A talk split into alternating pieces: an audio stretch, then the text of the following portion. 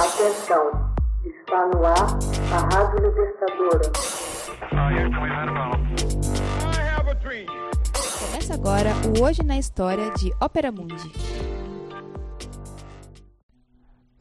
14 de junho de 1986.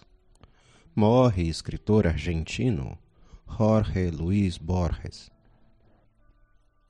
Jorge Francisco Isidoro Luis Borges Acevedo, escritor, poeta, crítico literário, tradutor e ensaísta argentino, morre em Genebra em 14 de junho de 1986. Nascido em Buenos Aires em 14 de agosto de 1899, Jorge Luis Borges procedia de uma família de próceres que contribuíram com a independência do país. Ele cresceu no bairro de Palermo, tendo como companheira de brinquedos sua irmã, Nora. Aprendeu a ler inglês com sua avó, Fane Heisland. Com apenas seis anos, confessou a seus pais o desejo de ser escritor. Aos dez, começou já a publicar não um texto próprio, e sim uma brilhante tradução ao castelhano de O Príncipe Feliz, de Oscar Wilde. Quando eclodiu a Primeira Guerra Mundial, a família estava radicada na neutra Suíça, em Genebra. Adolescente, devorava as obras francesas, desde os clássicos como Voltaire e Victor Hugo, até mesmo os simbolistas, e descobria maravilhado o expressionista alemão de autores como Gustav Meyrink. Em 1918, a família passa a residir na Espanha, primeiro em Barcelona e depois em Majorca, onde publicou seus primeiros versos em que exaltava a Revolução Bolchevique sob o título Somos Vermelhos. De regresso a Buenos Aires, Fundou em 1921 com outros jovens a revista Prismas e mais tarde a revista Proa. O primeiro livro de poemas foi Fervor de Buenos Aires, lançado em 1923, em que dá uma visão pessoal da cidade de evidente cunho vanguardista. Em 1925, publicou Luna de Frente, e três anos depois, Quaderno San Martí. Poemas em que aparece com insistência seu olhar sobre as margens urbanas. Em 1930, publicou Evaristo Cariego, um título essencial na produção borgiana.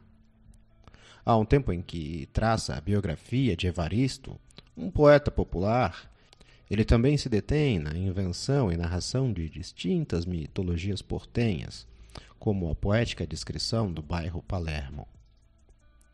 Em 1932, publica Discussão, livro que reúne ensaios em que se põe de manifesto não só a agudeza crítica de Borges. Este volume integra capítulos instigantes como El escritor argentino y la tradición, e também el arte narrativo e la magia, ou mesmo la supersticiosa ética del lector.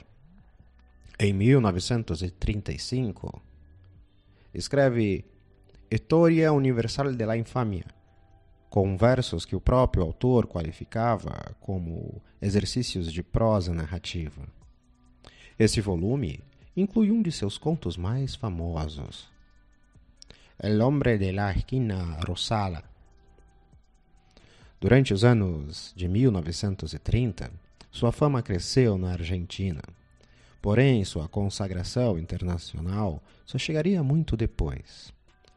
Exercia assiduamente a crítica literária. Traduzia com precisão Virginia Woolf e outros autores. Durante as festas de Natal de 1938, sofre um grave acidente devido à sua progressiva falta de visão que quase lhe custa a vida. Ao agudizar sua cegueira, teve de resignar-se a ditar seus contos fantásticos.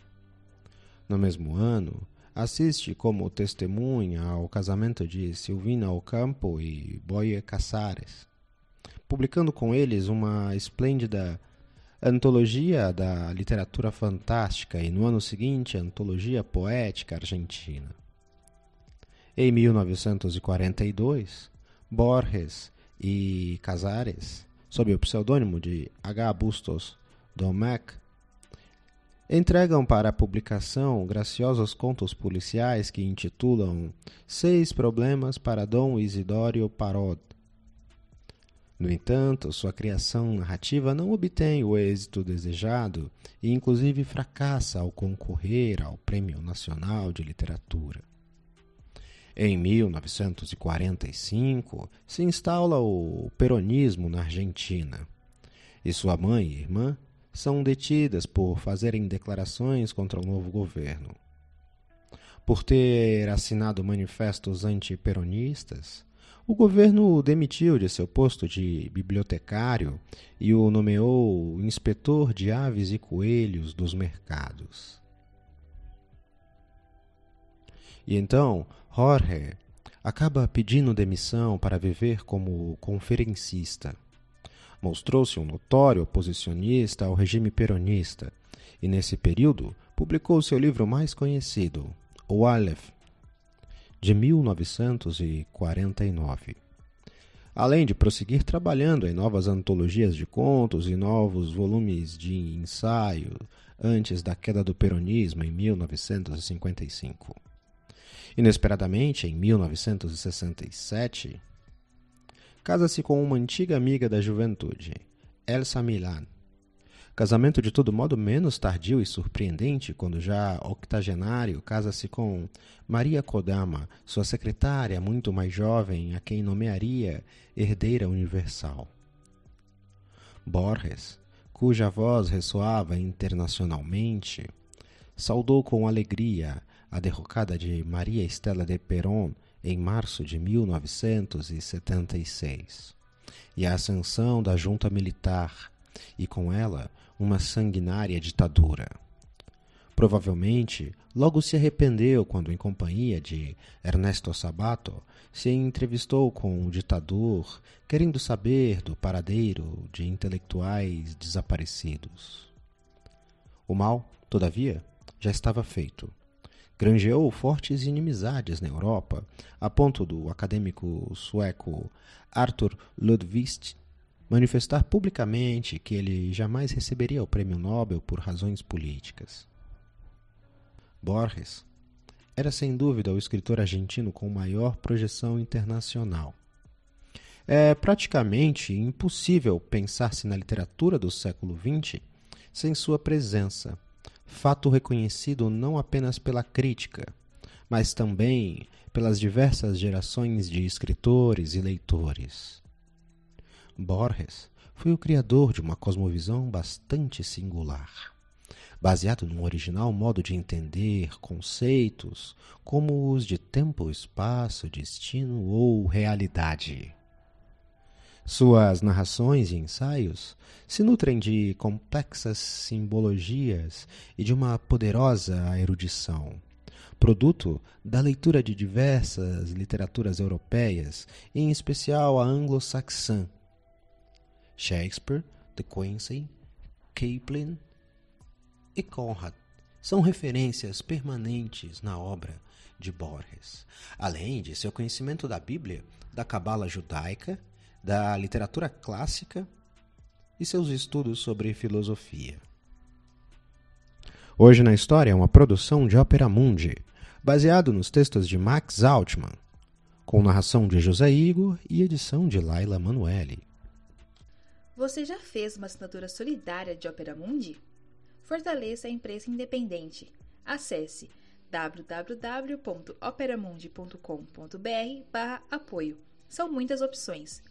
Você também pode fazer um Pix usando a chave apoie.operamundi.com.br. Obrigada!